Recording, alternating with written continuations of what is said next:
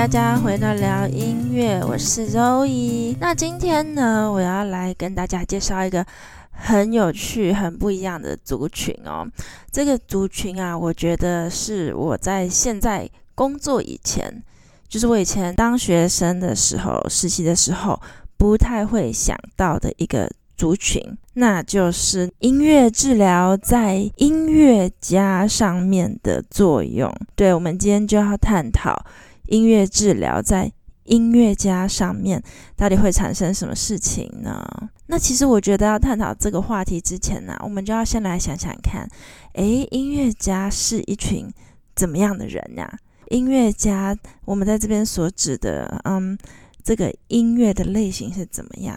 可能是传统的古典音乐家呀，古典音乐家也可以分成在台上个人演奏的。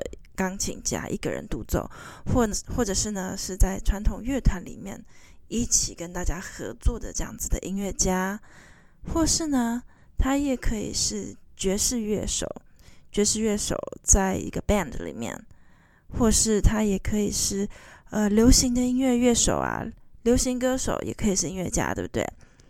或是传统戏曲里面唱歌仔戏的，这个都是音乐家。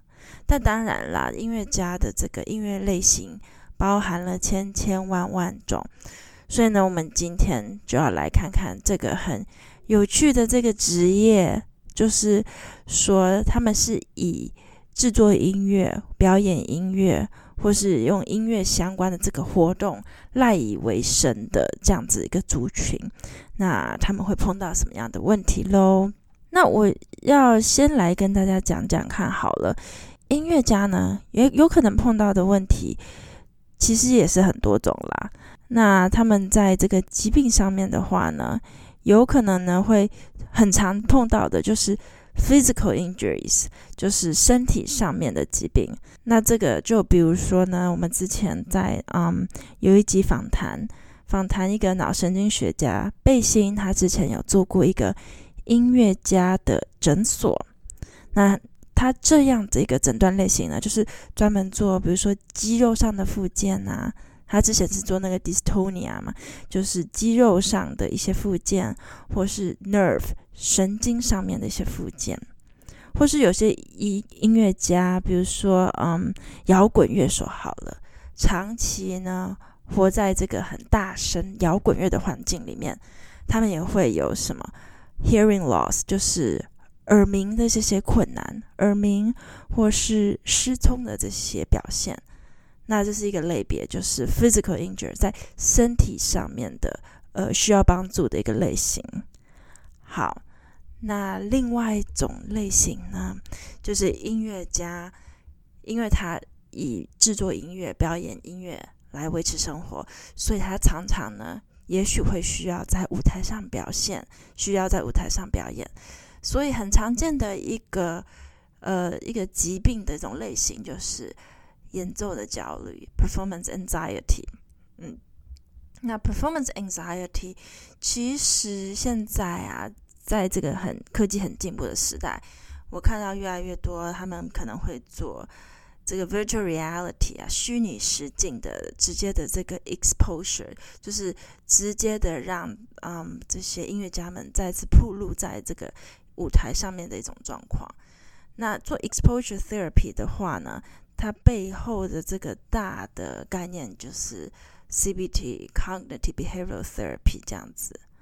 好，这是另外一个类型，演奏焦虑。演奏焦虑也是一个很常看到，很多人会在这上面发表 paper，大家会做讨论的一个类型，还有一个这样的诊断这样子。那还有什么？类型还有什么样的疾病是音乐家比较可能会碰到的呢？那就是我现在在这个精神心理身心科里面会碰到的忧郁症啦。对，所以我今天呢就是要以一个以呃 mental health 以一个身心心理方面的这个角度。来介入音乐家他有可能会碰到的不同的身心问题。OK，好，那我再来就要讲讲看，嗯，我们主要在这边讲的理论基础是什么喽？就是要要来帮助这些音乐家们，我们所使用的这个大的大的理论基础，我今天会比较用的是这个 resource oriented approach，就是希望呢可以帮这些音乐家们啊寻找。自己身边的资源，资源就是 resource oriented 这个 approach。然后呢，我会 focus 在这个 health promotion，就是提升健康，还有什么？还有这个 preventive intervention，它是一种呢，呃，防卫性的一种介入模式。然后既有寻找他们身旁的资源，来提供协助，提升他的健康。然后希望可以呢，呃，避免更进一步的忧郁症啊，或是更进一步的不同的疾病发展。然后再来一个很大的这个理论啦，也要讲到，就是因为音乐家们也是人，对不对？所以另外一个思考的方向就是说，这是 existential 主义下面这个存在主义下面的这种思考精神。因为我们是治疗师，音乐家也是一个人，这就是一个人与人 （human being） 人与人之间的互相交流，所以就嗯，更不会像说是一种上对下的 coaching style。我就会说我是一个教练，来告诉音乐家呢，你必须这样怎么第一步、第二步、第三步，不是这样的精神，是另外一个以存在主义的人与人互动。人本的这种精神呢，然后来帮助音乐家们可以找到自己的价值，可以呢重新看看自己存在、身为而人类存在的这个意义。OK，好，那我再讲一个音乐家有可能会有的特质好了，就是说音乐家们呢在做音乐治疗的时候。啊、他们有什么特别的地方跟一般人比较不一样的呢？第一点，音乐家因为他是专业的音乐人嘛，所以呢，他们可以就是利用音乐，有可能用，可能可以利用音乐，更能精准的表达自己的情绪。那因为他本身是专业音乐人的关系，所以他对音乐呢，他会也会更加的 sensitive，更加的敏感。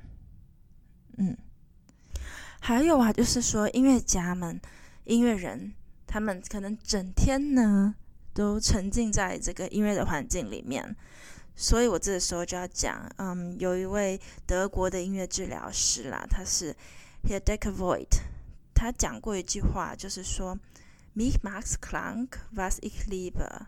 What I love makes me ill.”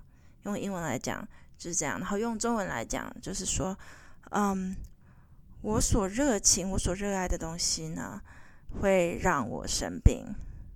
因为可能是有呃音乐家这个族群呢，非常热爱音乐这个活动，那也可能呢。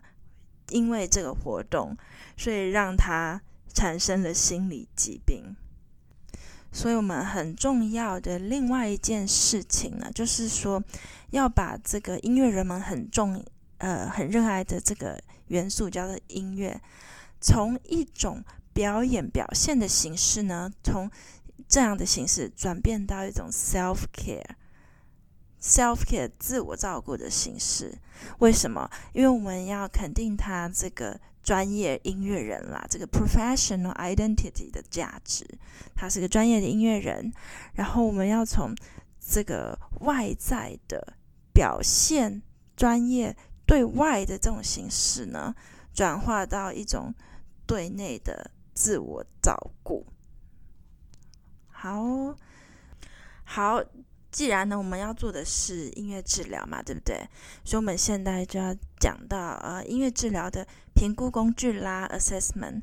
其实这个 assessment 有点老了，它是二零一零年出版的，不过大家就参考一下，我也会把它 list 在 show note 里面，大家有兴趣的话就可以去看看，呃，要怎么样来评估一个音乐人来做音乐治疗这件事呢？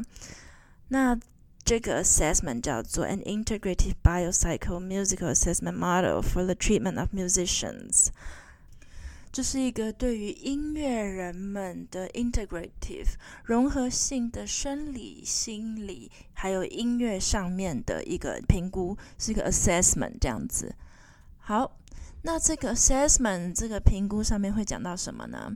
他们呢就会讲到他的病理啊，etiology，还有他的这个家族病史，然后医疗记录，然后还有一个很有趣的哦，他会想 amount of time spent on practicing instrument，就是他学音乐学几年了，然后 the time of the day when most of the music making occurs，就是一天当中你是早上、中午还是晚上哪一个时段？你会演奏最多的乐器，然后最后还有很重要的就是这个音乐人的他的 expectation，他对于这个治疗的期待是什么？嗯，这就是在碰到音乐人的时候，我们会先做一个简单的评估，然后了解更多这个个案他的需求，这样子。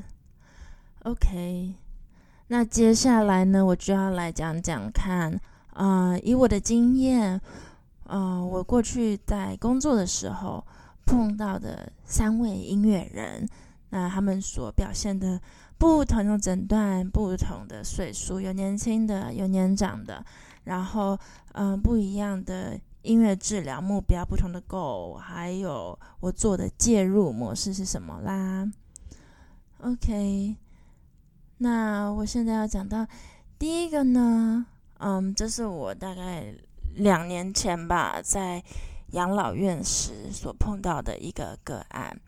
那养老院大家都知道，这是一个就是会被送到养老院的人呢，大部分很多生活呀都是需要被照顾，很多事情呢可能都不太能自己完成，需要看护啊或是护理师的协助这样子。所以啊，我碰到的这位音乐人呢。他是一位九十二岁的，以前在乐团吹乐器的一位乐手，退休的乐手啦。九十二岁，然后住进养老院这样子。那因为是德国的养老院嘛，所以他就是德国人，是当地人。然后非常有趣哦，就是一开始。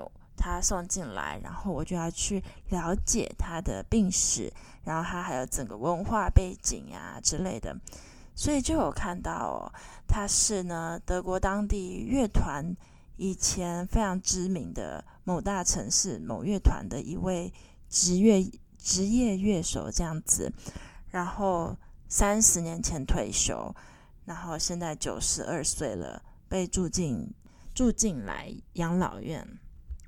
嗯，那他以前呢，他所熟悉的乐曲呢，因为他是吹乐团的嘛，所以他熟悉的乐曲呢，就是古典音乐，就是非常多的古典音乐的 pieces。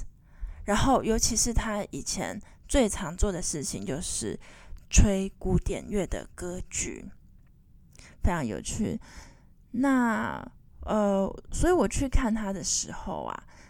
他可以从以前某个城市的这个音乐院的开幕仪式啊，他就跟我讲到开幕仪式的时候呢，他们当初是吹韦伯的《魔弹射手》，可以从韦伯的《魔弹射手》讲到这个音乐院，因为呢疫情所关闭，疫情关闭后最后一场的音乐会这样子。所以当我看到的时候，我就觉得天哪，他好像是一个活历史。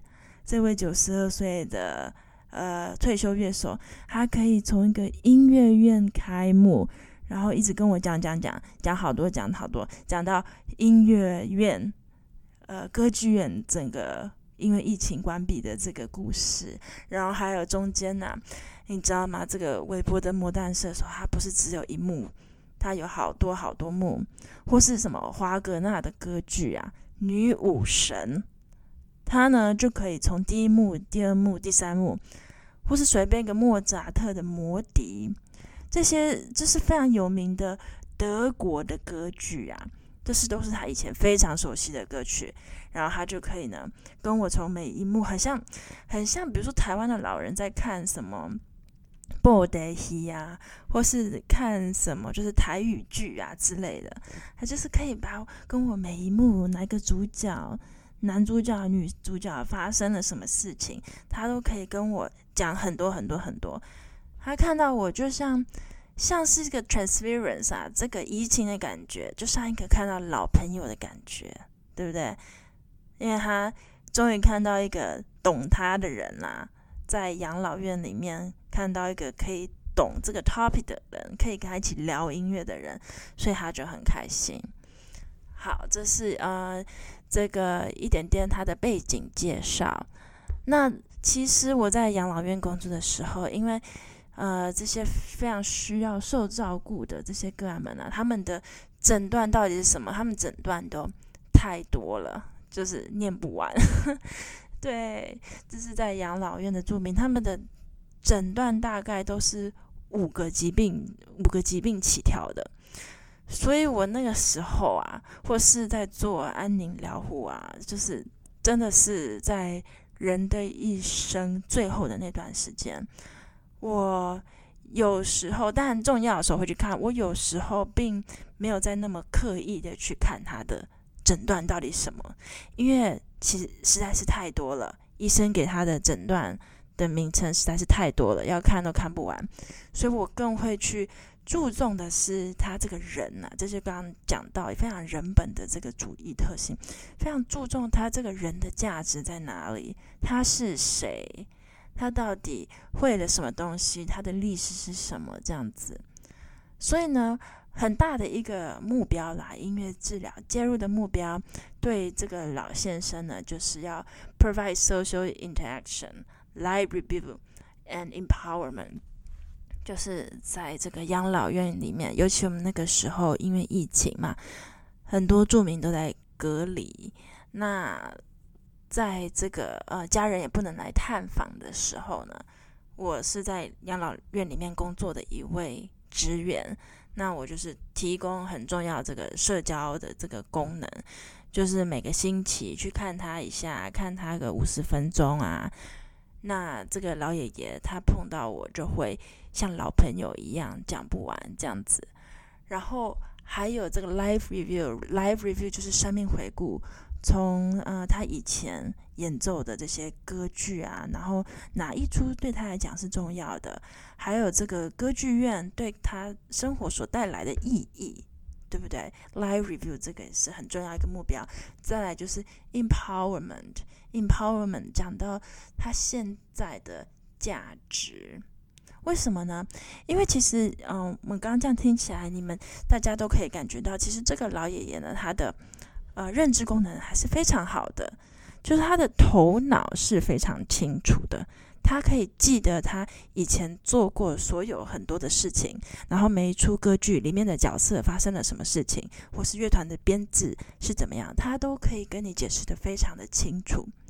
但是呢，我们从外观上面来看呢、就是他的 outer life，从外观上面来看，九十二岁的。一个坐在轮椅上面的老爷爷，然后需要人帮助，这样子，就大家想象这个画面啦。一个坐在轮轮椅上面需要帮助的老爷爷，但是其实他的内心是什么？他的内心是澎湃的哦。他的内心呢，是可以写一个歌剧历史的一位非常博学多闻啊，然后非常头脑非常清楚。的一位呃，我觉得是长者，就是智慧有智慧的长者这样子。所以我们要做的呢，还有另外一件事，就是这个外在跟内在的融合 （empowerment）。就是说，我可以看到的是，他外在虽然说他可能不太能走路了，很多事情比如说吃饭的时候都要别人来送饭，不太能自理了。但是我们要看到的是，他的内在还是非常一个健健健全，然后非常活跃的一位智者。那也是因为音乐治疗师可以看到这个外在跟内在的差异，然后用这个内在心理的这个嗯反应来补足他。自己对自己的这个价值，为什么会这样呢？因为啊，嗯，我刚刚有说，那个时候我是一星期去看这个老爷爷一次，因为我们那个养老院大概一百多位住民这样子，那我那个时候就是推着我的音乐车车，然后一百多位住民嘛，那每天都去看不同的个案这样子，所以一星期就排到会去看这个老爷爷一次，那。我就是听护理师说呀，我对我来讲，我看到老爷爷的时候，他都是那个容光焕发呀，他就是容光焕发，然后跟我讲很多，像碰到老朋友这样一直讲一直讲，对。但是护理师跟我讲的是非常另外一个表现，护理师跟我讲说，这个老爷爷每天呢就是坐在轮椅上面发呆，然后看墙壁。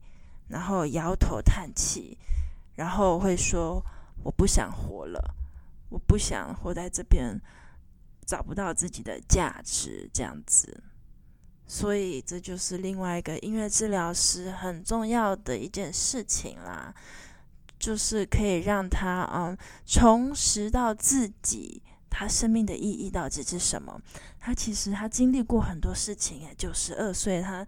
连二战都经历过的一个老爷爷，其实我是觉得呢，后辈是可以从他的身上学到很多事情的。只是因为他现在呢，可能真的是身体上面呢无法行动，很多事情不能自理，所以他的表现呢是忧郁，然后无法自我接受，无法接受这样的这个讯息，无法接受自己不能跟。过去一样活动自如的这一件事情，所以音乐治疗就从这边来介入，然后呢，希望呢，呃，他可以呢再重拾自己的自信心，然后可以呢找到自我的价值，而不是说呢像护理师这样子讲的，其他天这个老爷爷就坐在轮椅上，然后他说我不想要活了，在这边养老院。觉得很忧郁。好，这个就是第一个 case，第一个音乐人对于接受音乐治疗的呃一个范例。好，那我现在呢就要讲到第二个喽。好，那再来一位呢，下一位这个音乐人呢、啊。他就不是呃古典音乐家了。下一位音乐人呢，他是一位爵士乐手。然后他是我后来在精神心理科工作的时候碰到的一位个案啊。他是一位二十九岁的爵士钢琴手，这样子。然后他的 diagnosis，他的诊断的名称叫做 bipolar disorder，就是双极性的躁郁症。嗯，那我觉得另外一个还蛮有趣的，其实他不只是爵士乐手了。现在这个时代，呃，年轻人二三十岁年轻人好像都还蛮多功能的。他是斜杠，他是爵士乐手 slash Instagramer，slash 这个网红，爵士乐网红的一位个案这样子。对，那他被送进来的时候呢，其实因为他有这个双极性的躁郁症嘛。非常有趣，嗯，他有一次来的时候呢，刚好就是比较早早期，就是躁郁的早早期这样子。那当然被送进来医院都会非常用药物嘛，对啊，因为如果像这样非常需要帮助的个案，那他们是住进来住院，大概是住到呃。五六周，然后在住院的五六周的期间呢，医生就会开药，然后他们就会尝试这个药物的治疗。然后在药物治疗的同时呢，这个医院也会提供，比如说职能治疗、物理治疗、音乐治疗等等的这些其他活动，让这个住院的个案，他们也像是说有课表啦，有课表，然后还有心理治疗的团体课，有时候去上音乐治疗个别课，然后有时候再去上物理治疗的体育课啊之类的。对，让他住院的这个五六周的时间，有些人嗯、会住久一点，看需求。那有些人可能进来呢，就三四周都有可能。所以就是看个案的需求，住院不同的长短，然后会提供不一样的治疗服务，这样子。好，那对于 bipolar disorder，就是双极性躁郁症的这样子的个案呢？很大的目标就是提供稳定 （stability）。这个不只是我在音乐治疗上面的一个目标，也是整个大团队医生他们想要达成的目标。心理师、社工，大家想要一起达成的目标，对不对？所以我们就一开始这个 intake 的时候啊，就要先看看啊，他的家族病史。他的支持系统，然后他的呃，他的音乐的这个音乐的 type，他喜欢的音乐是什么样？那我们就知道了。这个个案呢，他是当地人，当地的德国人，所以他当地是有非常多支持系统的。他的父母、他的表哥表姐，他们整个大家族都在当地。然后呃。他从小呢就学音乐，所以也算是个音乐世家。他的爸爸、他的妈妈，他们家很多人都会音乐，不同的乐器这样子。然后，呃，他呢，嗯，没有生病的时候，他也是在当地的一家爵士的音乐学校，他是教钢琴的钢琴老师，专门教爵士乐。那二十九岁年轻人嘛，也非常喜欢用 social media，也非常喜欢开 Instagram，然后做这个网络的这些事情。好，那他进来我的音乐治疗室的时候，我的天哪！第一次，我非常我我非常的印象深刻啊！他可以，我的治疗室里面大概有。八九十种乐器吧，反正就是有大的小的乐器都有。他可以从左边的乐器一直弹弹打打、吹吹拉拉，各种的的各种的玩弄乐器，然后一直打到右边的乐器。这什么意思呢？他可以从钢琴，然后打非洲鼓、铁琴、木缝鼓、爵士鼓，再打个响板。响板，大的小的都可以打。响板，然后什么铃鼓，呃，各种东西，然后什么，呃，singing bowl 怎么拨怎样，它大的小的都可以打。而且重点是它吹拉弹打打都很好，这就是非常有趣。因为有时候病人来，他会说：“哦，我不知道怎么样打乐器，我没学过，我不知道。”没有，但是这个个案呢，他一来。他就觉得好像游刃有余，就像他家一样啦。因为他们家就很多人是音乐家嘛，而且他又是音乐人，又是钢琴老师，所以他可以从左边打到右边。左我的房间呢，我的治疗室的左边的乐器也打到右边的乐器，然后大的小的都可以都可以掌控得很好。这就是刚刚原本一开始讲到的音乐人的特性，他们对。音乐对乐器这样是非常的高敏感的，而且他可以应用自如。对，他的 musical skill，他的音乐能力非常好。然后他对各种的音色是非常敏感的。那他打出来的音乐像什么样的声音呢？嗯，我这样子来描述好了。大家有看过梵谷？法国的印象派画家梵谷的画吗，梵谷他画星空啊，或是画太阳花的时候，大家也可以感受到它是色彩鲜明的，然后它的明亮是非常对比。然后梵谷还喜欢画很多圈圈，有没有？它的太阳花里面有很多圈圈，然后组成的非常的颜色鲜艳、勾勒出来的响亮、明亮那种的感觉。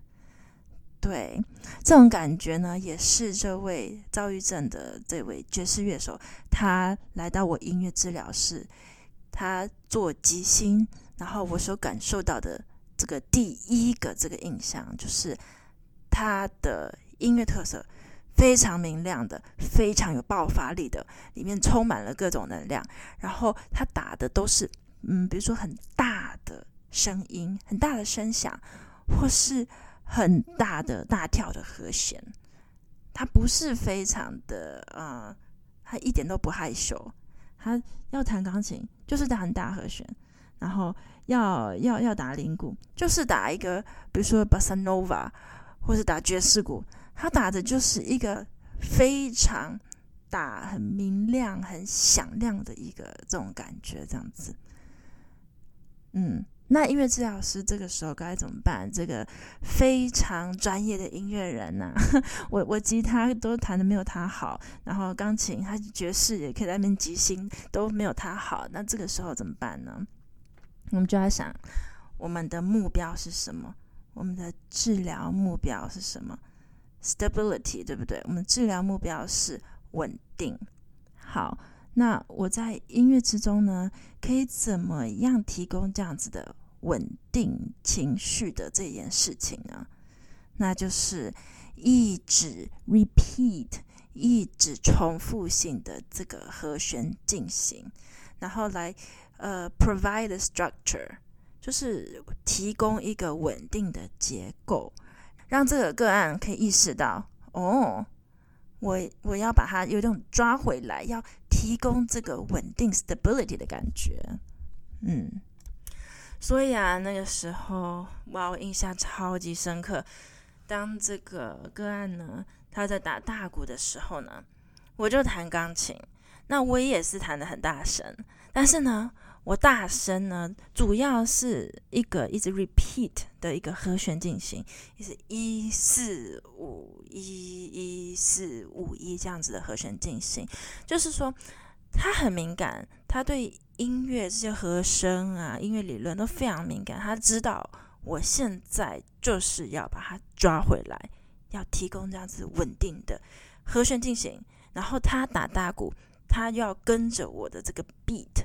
他要跟着我的这个节拍节奏，你就给我乖乖的跟着我一起在稳定的和声进行节奏上面演奏。对，这就是一个 stability 的表现。对啊，那其实这样子他也是可以接受的，因为他对他的音乐能力这样非常非常好。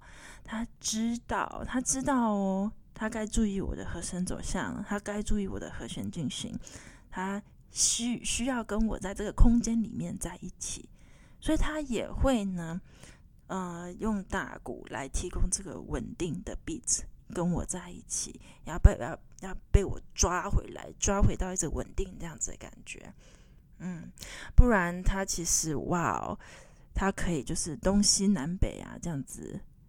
我的房间这样子全部的吹拉弹打一遍，有点 hold 不住，就是 有刚抓都抓不回来的感觉。这就是一个非常有趣的，嗯，躁郁躁郁症网红爵士乐手这个小故事。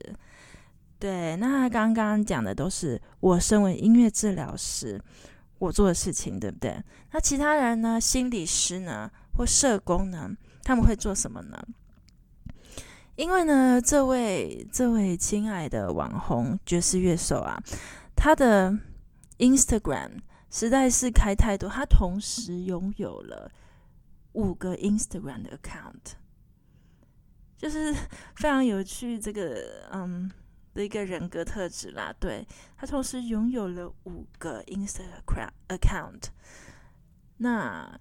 心理师呢，跟社工他们就联络他的家属嘛，因为他是当地人，然后就跟家属解解释说，我们现在在用药了。对于这个个案，我们用用这个用药，然后希望他可以回到稳定、安全的生活。那暴露在暴露，一直暴露在这些 social media，一直暴露在网络上，对他来讲，其实并不是一个非常好的 input。所以，这个心理师社工就联络家属啊，就希望可以先，嗯，帮他，就是让他想办法，不要暴露在这么多的网络上面。然后，心理师也一直帮助他删掉了其他三四个 Insta Instagram account，就是留住一个他主要的 Instagram account 就好，就是不要同时管理这么多 social media，不要同时一直把自己暴露在网络上面，对于他这个病病情的发展呢是没有太多的帮助，因为他现在要的是稳定回来，然后可以安全的。呃，就是在这个社会上面运作。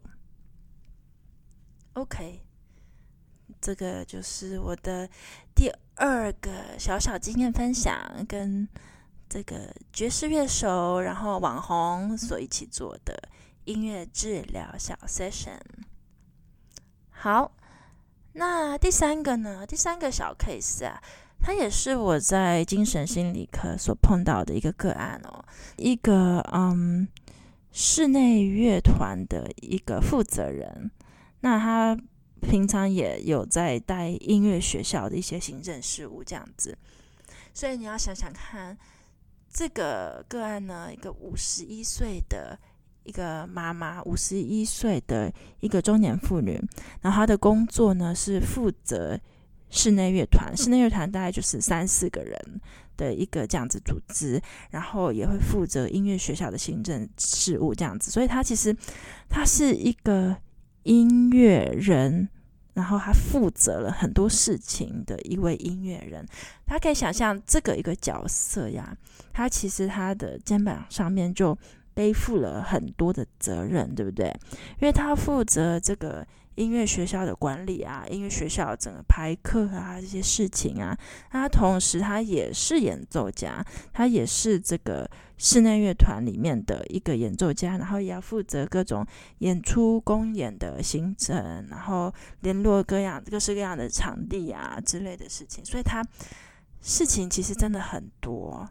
那他也是一位音乐人，plus 音乐会展演的负责人。Plus，呃，音乐学校的行政事务，对，他做了非常多的事情，这样子。嗯，那也是因为啊，他做了非常多的事情，那他又有一个很明显的一个个性，就是要求完美。就是，呃，我觉得这可能是古典音乐界，或许在德国吧，尤其在德国啦，古典音乐界。会很要求的一件事情就是不要有错音，要完美。我们以前如果钢琴弹错，老师可能都还会拿尺打你的手啊之类的，这样子就在那样子的框架上面长大的一位音乐人啦。那其实吼，这个就是很辛苦。为什么？因为。在这样制式化的环境上面，又自我要求非常高，然后又完美主义上面所生长的音乐人呢，他其实对自己的要求是非常非常严格的。那我们现在作为一位音乐治疗师，要做的是什么事情呢？我的目标是什么呢？就是呢，说可以让他探索用音乐为媒介。探索他的自我价值，然后找到呢心里的那个 flow，那个 flow，那个自由，然后音乐在流动的那种感觉。那借有这样的感觉呢，我们希望啦是可以用音乐以以音乐为媒介，然后把它转变成一种自我的照顾。哇，这个就非常难喽！因为为什么呢？我还记得他第一次来到我的音乐治疗室的时候呢，这个也是有一点角色之间的这种不同的移情作用啦。他看到我呢，他就说：“哦，所以我们现在角色做转换了。”为什么他会这样讲？因为大家想想，他是一位五十一岁音乐教室的负责人。然后我是一位二十几岁的年轻音乐治疗外国女生，所以他看到，其实他欧洲人看到亚洲人的脸孔，都会觉得我是十八岁，我永远的十八岁这样子，他会觉得我是他的学生，他会觉得我是呢要去音乐教室跟他学钢琴啊，或者跟他学任何乐器的一个学生，所以他第一次来到我的治疗室，他跟我讲的话就是说。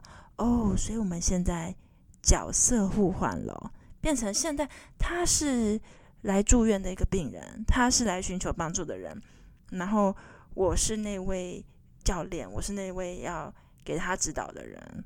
他心里面想的是这样，但是其实我们刚刚一开始就有讲到，我做的是一个存存在跟人本主义的这样 practice，就是我并不是一个教练，我并不是音乐老师，我并不是说要 coach。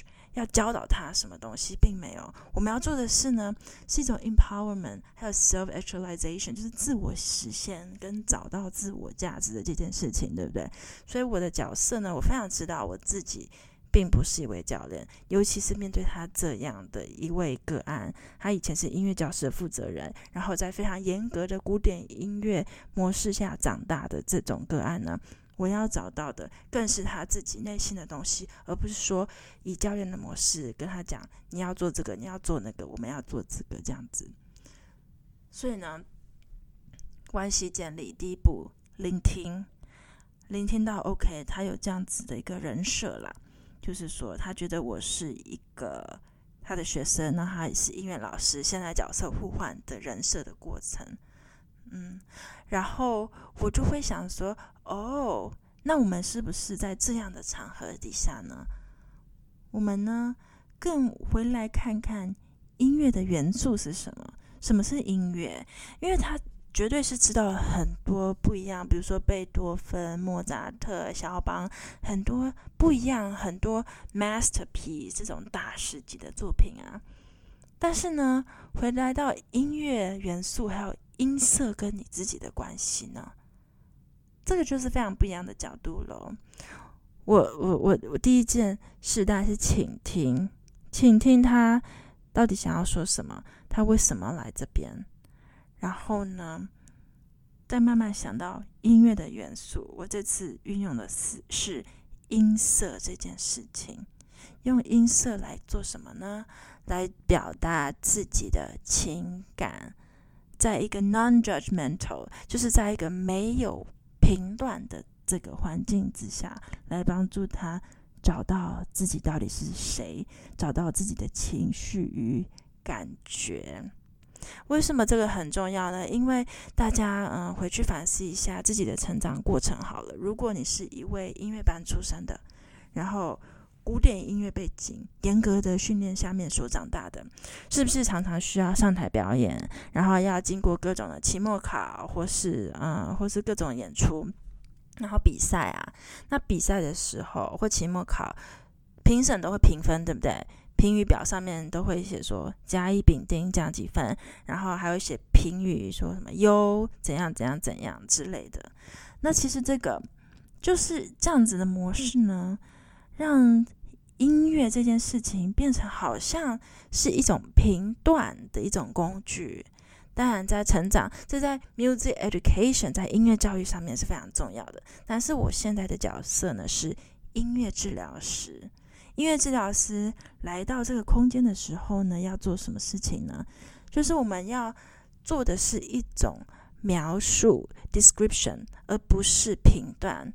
什么意思？我们回到音色这个元素来讲好了，就是呢，我会来问他说：“诶，那你今天的心情听起来是怎么样？你会用怎么样的声音来描述今天的感觉？”我们就不再用评断，比如说甲乙丙丁 A B C 这种呃这种评断证明的方式，而是用描述性的。比如说，嗯，我今天呢打这个大鼓，因为我今天心情非常的无助，很郁闷，听起来是这样的一个低音，所以我觉得我今天心情非常的低沉，今天心情非常的不好。嗯，这就是一个 example，一个例子啊，你怎么用音乐，特别是用音色这个小小的一个音乐元素来描述跟自己情绪的关系。好，所以这是对于这个这个音乐音乐教师的负责人啊，这是我的一个目标。那其实呢，呃，因为他他实实在是他来真的是病很重，而且他其实不太愿意呢对我揭露这么多他的情绪，这么多的表现，因为他其实有这样子的这个先定的人设关系了，他觉得我是。他的学生，他觉得他应该是音乐老师的，应该是他来教我音乐，而不是我治疗师来教他一些东西这样子。所以他嗯，不太不太能在我的 session 里面呢，就非常的呃畅谈，然后非常自我揭露的说他自己的嗯感觉是什么，然后他现在他想要。达到的目标是什么？其实这是我觉得有点可惜的事情。对，那我们后来做的是什么呢？我们后来呢做的就是更多 passive 的东西。我们就是做了更多，比如说打波啊，然后做音乐与放松、音乐与冥想这些事情。先从一些简单 passive 冥想、meditation、mindfulness。这些事情，这些呃，这些的 activity 活动来介入，然后呢，慢慢一步一步的呢，我希望他可以回到他自己的身上，用音乐这个元素呢，来回到自己的情绪、自己的身体上面，而不是说，比如说，身为一个音乐教室的负责人，需要负责很多事情，课表的排定。然后各种演出的海报、张贴、marketing，他身上其实是有非常多、非常多的压力的。那我们这个时候呢，要做什么？要先从对外的事情呢，转变到对内自己的身体身上。要先觉察说，哦，我现在的情绪是什么？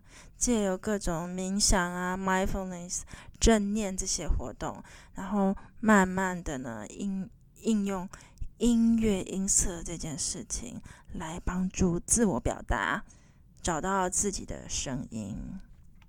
我对这这位个案呢、他大概住院住了四五周，然后也是出院嘛，对不对？我觉得有一件事呢，我做的我觉得还蛮开蛮开心的，就是在我们最后一个 session，在我跟他见面第五次的时候。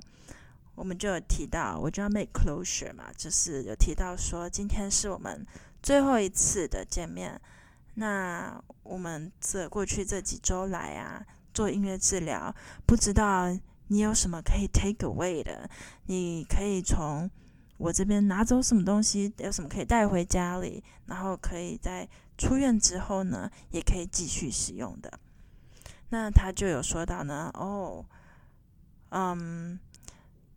他呢住院这五周，他学到的事情呢是，呃，从一直给用音乐，他以前一直觉得音乐就是要完美无缺，没有错音，很严格的古典音乐自我要求的这件事情呢，来转变说没有，我要回到我自己的身上。我要照顾自己，所以他跟我说的是呢，他出院之后第一件想做的事，他想要去森林散步，他想要听的音乐呢是森林里的鸟叫声，还有溪水的声音，因为他想要让用这样的声音啊乐音呢回到自己身上，做自己的散步，自己身体的照顾，而不是呢继续执着于。错音，正确的音，这样评断式的、严格式的这个高标准的自我要求。那最后的一点时间呢，我就来做一点小小的 reflection 好了。就为什么呢？因为其实我从小一路上也是一位音乐班出身的一位音乐治疗师、音乐家 Plus 音乐教育家。对，虽然说我现在的工作是音乐治疗师了，但是我以前呢，呃，也是一路上这样在音乐班长大的小孩，这样子。那其实现在回想起来啊，音乐班真的是一个压力蛮大的地方。我不知道现在现在二三十年后，不知道有怎么样的转变。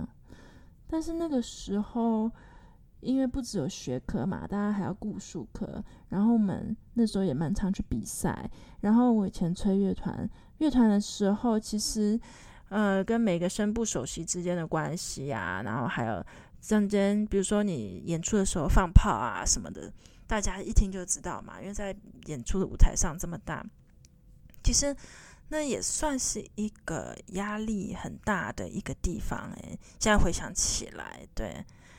那我不知道这个 topic 就是说 mental health awareness 身心状况的这个 topic 这个这样的一个话题啦，在今天音乐班或是学音乐的人上面呢，是不是会被注重的一件事情呢？哦，这或许是我们大家可以一起来想想看的哦。对于音乐班。这样的教育下面，这样子这些小孩们他们的身心状况是不是有什么可以更加注意，大家一起关注的一个话题呢？或就是希望啦，不要说等被送到这个精神心理医院之后，那真的病很重要用药之后呢，大家。才会呢，回去关注到自己的身心状况，自己的身体才会像我最后讲的那个 case，这位妈妈她说她想要去散步，要去自然听虫鸣鸟叫，要回到自我照顾这个话题。我是觉得这个话题呢，在我们从小训练成长的过程，大家就要呃，应该就要有一定的觉察程度，或许呢。可以被纳入，比如说辅导老师啊，或是啊、在学校的各种系统里面，或许这也是一个可以被纳进去、被考虑更多的一个话题。那希望呢，不管是学音乐，各种音乐，是学传统乐曲，呃，推曲流行音乐，或是作词作曲啊，爵士乐、古典乐都好。那希望大家可以呢，更照顾自己。更进一步的了解自己的需求，那希望，嗯，我都这样子跟跟人讲，希望我们不要在医院相见了，最好不要在这边见了。OK，那另外呢，我也会把我今天讲的内容，除了是自己的临床实务之外，还有一本书，这本书叫做《Guideline for Music Therapy Practice in Mental Health》。这个嗯，音乐治疗在心理健康上的运用指南这本书呢的相关讯息，我也会放在我们的 show note 里面。那它的第二十四章啊，就特别讲到 musician 音乐人的这个话题。那大家有空也可以去翻翻书，然后看看这个。音乐治疗在音乐人里面呢，还有什么不一样的活动可以运用喽？那今天聊音乐的话题，这个很特别的一个主题，我们就聊到这边，大家拜拜。